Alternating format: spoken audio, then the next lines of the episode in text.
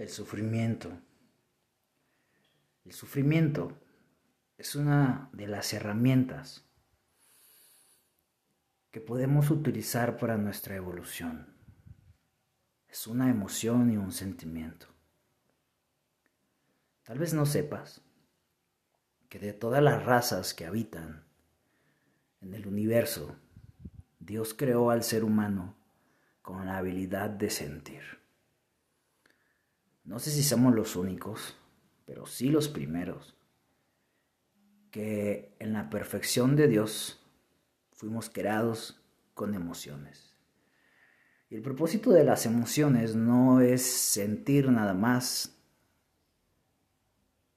es sentir para evolucionar. Y el sufrimiento, tristemente, es la emoción o el estado emocional y sentimental que más hace evolucionar al ser humano. Porque de esa ley que ya hemos escuchado aquí, la buena, la mala y la culera, siempre decidimos que sea a la culera. Porque nos trae sufrimiento y el estado de sufrimiento es algo que no queremos. Porque lo podemos hacer a la buena, pero lo dejamos para después no estamos acostumbrados a tomar lo bueno de la vida y disfrutarlo. Preferimos ser víctimas, preferimos sufrir y tener de qué hablar cuando estamos en el café, en el restaurante, en la plática. Ah, pobre de mí, me está sucediendo esto y esto y esto. Porque eso crea un sentimiento de unidad y ese sentimiento de unidad te hace no sentirte abandonado ni solo, aunque solamente sean palabras y realmente las personas no te ayuden. Te gusta nutrirte de eso. Te gusta vivir y jugar el papel de víctima. El sufrimiento viene de la polaridad negativa de tu ego.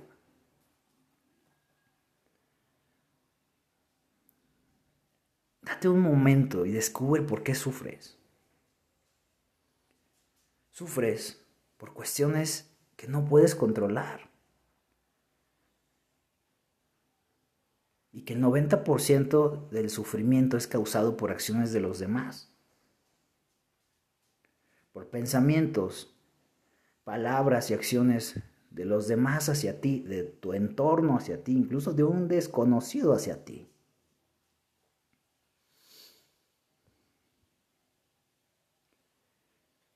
Porque piensas que todo el mundo es egoísta porque no piensa en ti. Pero es más egoísta querer que el mundo piense en ti antes que en ellos. Es más egoísta querer controlar lo externo de la gente. Y sobre todo es más egoísta tratar de controlar lo externo de la gente que amas de tus hijos, de tu pareja, de tus hermanos, de tus padres, de tus amigos, querer controlar sus acciones, sus pensamientos. Ojalá mi padre no le gustara tanto el dinero y trabaja, trabajara tanto y me dedicara más tiempo. Ojalá mi pareja no le gustara tanto el éxito y así podríamos tirarnos en la cama todo el fin de semana. Ojalá que a mi hijo no le gustara esa mujer. ¿Por qué a mi hijo no le gusta la misma carrera que yo? ¿Por qué a mi hijo no le gusta el dinero? Porque es un hippie.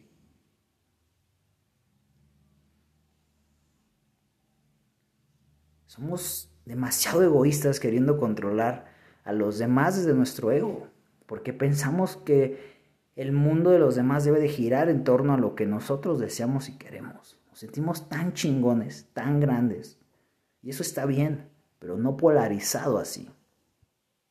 Que queremos que los demás hagan lo que nosotros deseamos y así nos hagan felices. Porque la realidad es que Nuestro ego nos dice y nos pone todos los días nuestro miedo. Tenemos miedo a que la gente que amamos fracase, a que nuestra pareja sea más feliz con alguien más que con nosotros. Todos esos miedos y chaquetas mentales que te haces son las que te hacen querer controlar a los demás y sufres por eso. Madres preocupadas porque sus hijos se van de fiesta,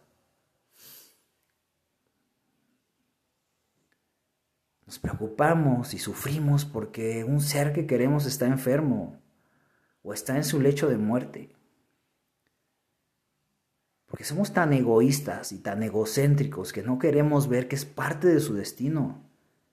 No queremos ver que ese accidente, esa enfermedad, ese robo, ese fraude, es también una oportunidad de crecimiento, de evolución, porque tampoco queremos ver que nos hizo falta educarlos de otra manera. Enseñarles que la gente te va a, fraudear, te va a lastimar. Que tontamente solo queremos meter a los seres que amamos en una burbuja falsa de protección. No. ¿Por qué no nos educamos, nos reeducamos? ¿Por qué no nos enseñamos uno los unos a los otros a cuidarnos. Existe un chingo de información, existen ya las herramientas para aprender un poco de PNL, del lenguaje corporal. ¿Por qué no nos podemos a meditar para poder conectarnos con nuestro yo superior y que nos digan dónde sí hacer negocios, dónde no?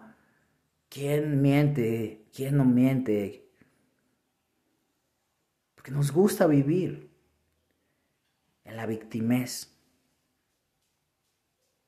porque nutre nuestro ego.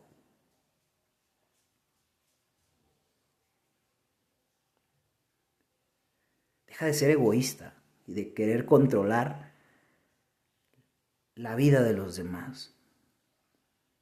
Porque es un escaparate para no controlar tu propia vida. Analízalo. todos, la gran mayoría de tus sufrimientos vienen por apegos, por no ser empático,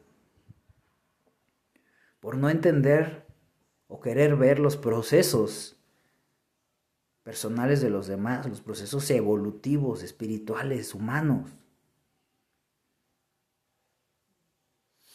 Sufres por los comentarios y las etiquetas que dejaron tus propios actos. ¿eh? Pero es que lo único que yo hice fue comprarme un carro nuevo. Perfecto, debes de ser realista. Tampoco irte al extremo de que todo el mundo te odia. Pero debes de ser realista que tal vez, ojalá que no, pero que tal vez el hecho de comprarte un carro nuevo también va a traer energía negativa hacia ti. pero no quieres verlo. Porque tal vez esa energía negativa, esos malos pensamientos, esa envidia, viene de tu amigo, de tu mejor amigo, de tu pareja, de tu socio, de tu padre. Y eso duele. Y se necesita demasiado para enfrentarte al dolor, a los miedos, para ser realista en la vida. Entonces prefieres sufrir. Y está bien. Solamente te invito a que analices de dónde viene tu sufrimiento. Pero es que yo no tengo la culpa de que la gente me envidie. No, no lo tienes. Yo solamente dije que esas etiquetas, esa envidia, esa mala energía es el resultado de tus acciones. Eres chingón en la vida, qué bueno. También trae consecuencias eres un don nadie en la vida, también va a traer consecuencias, también vas a ser etiquetado, vas a ser blasfemado, vas a ser inventado, te van a inventar historias de ti.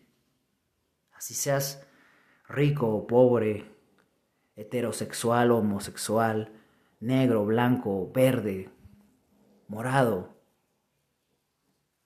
porque estamos acostumbrados a ser así.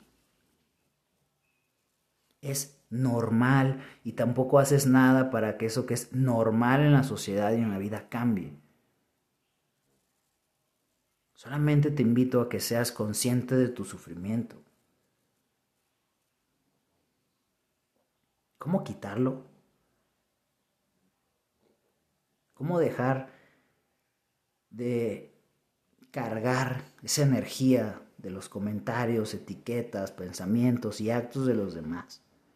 Porque pesan y los cargas y te gusta ese peso, porque ese peso es un pretexto para no lograr tus cosas. Es que yo siempre trato de salir adelante, pero la mala energía y la envidia y la brujería siempre me tiran mis proyectos. Bueno, pues entonces defiéndete, despójate, transmuta. Hay una salida, no te quedes ahí nada más. El día que desnudes tu alma, desnudes tu ser, y que te des cuenta que eres todo y a la vez nada. Porque eres todo, porque eres poderoso, eres parte de Dios. Te hizo a semejanza de Él. Puedes lograr lo que quieras. Pero tampoco eres el centro del universo y de la vida de los demás, como para que lo quieras controlar. Desde tu egoísmo y desde tu egocentrismo. Cuando entiendas que no es el dinero, que no es tu título, que no es que también haces tu trabajo, no es tu pareja lo que te define. Cuando entiendas que no eres tu dinero, que no eres tu coche, que no eres tu ropa, que no eres las 100 personas que salvaste, que no eres todo eso, también vas a dejar de sufrir y de cargar cosas. Cuando seas capaz de decir, me encanta mi coche, es parte de mí, me describe un poco, es parte de mi personalidad, pero no es mi mundo. Cuando digas, amo a mi pareja, pero no soy su dueño, ni soy de ella, es una parte importante de mi vida y de la toma de decisiones todos los días, pero no me define ni yo la defino a ella o a él. En ese entonces habrás encontrado el equilibrio y te apuesto que tu sufrimiento será menor, porque puede llegar a ser nulo, pero también se requiere de una gran maestría para llegar a hacer eso. La realidad es que los problemas, las situaciones, la mala energía, los malos comentarios, las etiquetas, ahí están. Pero tú eres el chofer de un camioncito escolar y vas pasando a su casa y los subes al camión y te los cargas y los traes ahí contigo. Cuando dejes de hacer eso, vas a dejar de sufrir. Cuando seas capaz de desnudarte, de definirte, de crearte, una vez más, no desde el egoísmo ni desde tu ego, de soltar. Y preguntarás, ¿cómo suelto? Ya te lo dije. El hecho de que te guste, de que algo te haga feliz, o alguien, no quiere decir que ya sea tuyo. No quiere decir que eso de algo o alguien, tu mascota tiene que hacer exactamente lo que tú le dices para hacerte feliz a ti. Yo hago una cosa, digo algo, actúo para hacer feliz a esa persona y esa persona en reciprocidad hace algo para hacerme feliz a mí. Y vamos danzando en la vida. Y así con tu coche, con tu trabajo, con tu mascota, con tus par de tenis preferidos. Con la pasión que vas teniendo por algo en la vida. Es de ida y vuelta. Y ahí es donde aplica esta parte de No des más de lo que tú puedes. No, no des algo que no tienes. Y también sé coherente y no recibas algo que sabes que el otro no tiene. Ni exijas algo que sabes que el otro no te puede dar.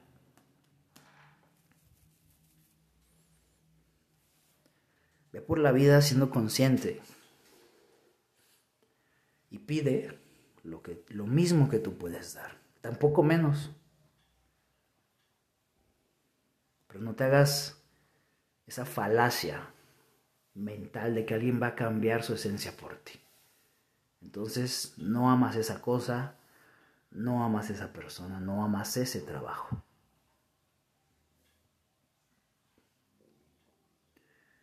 Empieza por ahí. Tú tienes la clave para dejar de sufrir. Ahora hazlo.